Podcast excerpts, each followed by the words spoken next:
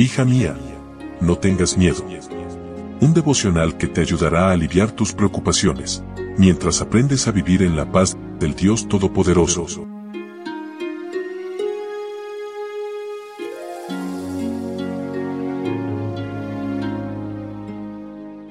Hoy es jueves 11 de mayo. Hola, hola, ¿cómo estás? Buen día. Mi nombre es Analía. Qué lindo que juntas podamos tomar estos momentos de meditación y qué lindo también poder comenzar nuestro día conectadas con el Señor.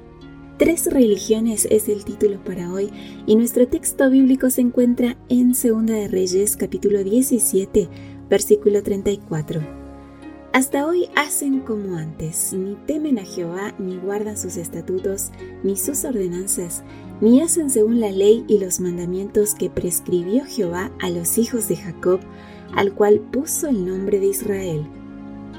Tres religiones monoteístas son las más grandes del mundo. El Islam que practican los musulmanes, el judaísmo y el cristianismo. Estas tres religiones con varias similitudes y grandes diferencias pregonan como padre o patriarca a un solo hombre, Abraham. Las tres reconocen la importancia de algunos de los personajes mencionados en la Biblia, como Noé, Abraham, Moisés, Aarón, David, Salomón, Job, Lot, Jonás, Isaac, Ismael y Jacob. Los musulmanes creen en todos los profetas del Antiguo Testamento, pero agregan a Mahoma. Los judíos no aceptan a Mahoma por ser árabe, tampoco aceptan a Jesús, a Zacarías ni a Juan el Bautista. Los cristianos y los musulmanes aceptan a Jesús, pero los musulmanes no creen que Jesús es Dios. Los musulmanes se consideran hijos de Abraham con Agar. La más antigua de las tres religiones es la judía, seguida por el cristianismo que cree en todos los profetas del judaísmo, en Jesús como una de las tres personas de la divinidad y reconocen a los apóstoles y demás escritores del Nuevo Testamento.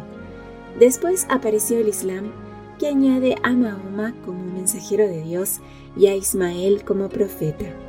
Haciendo el panorama todavía más complejo, hay una versión del cristianismo que adopta imágenes de la idolatría pagana y les cuelga la etiqueta de santos. Dios eligió a Israel no porque los israelitas tuvieran las características deseadas por Dios, sino para que fueran ejemplo al mundo entero de lo que Dios desea hacer en la vida de cada persona. ¿Cómo respondes a la invitación de ser elegida por Dios para hacer luz a quienes te rodean? Dios se acerca a ti mediante su gracia para atraerte a sí mismo, pero Él no te obliga ni te detiene como no obligó ni detuvo a los israelitas. Puedes seguir mezclando tu fe con otras filosofías, adoptando tus propias preferencias sexuales, defendiendo el aborto, etc. Pero la paciencia divina tiene un límite. Aquellos israelitas creían que estaban mejorando su religión cuando la mezclaron con paganismo, pero obviamente estaban equivocados porque se corrompieron. Amiga, no existe tal cosa como cristianos liberales y conservadores, sino adoradores verdaderos y falsos. Tú decides a cuál grupo pertenecer, tú decides a quién adorar. De mi parte, un fuerte abrazo. Gracias por tu compañía. Recuerda compartir estos audios que estamos en redes sociales y nos puedes seguir en Facebook, Twitter, Instagram, TikTok y Spotify y nos encuentras como Ministerio Evangelike. Que tengas un lindo día con Jesús. Yo te espero mañana, primero Dios, aquí en nuestro devocional para damas. Bendiciones. Gracias por acompañarnos. Te recordamos que nos encontramos en redes sociales Estamos en Facebook, Twitter e Instagram como Ministerio Evangelike.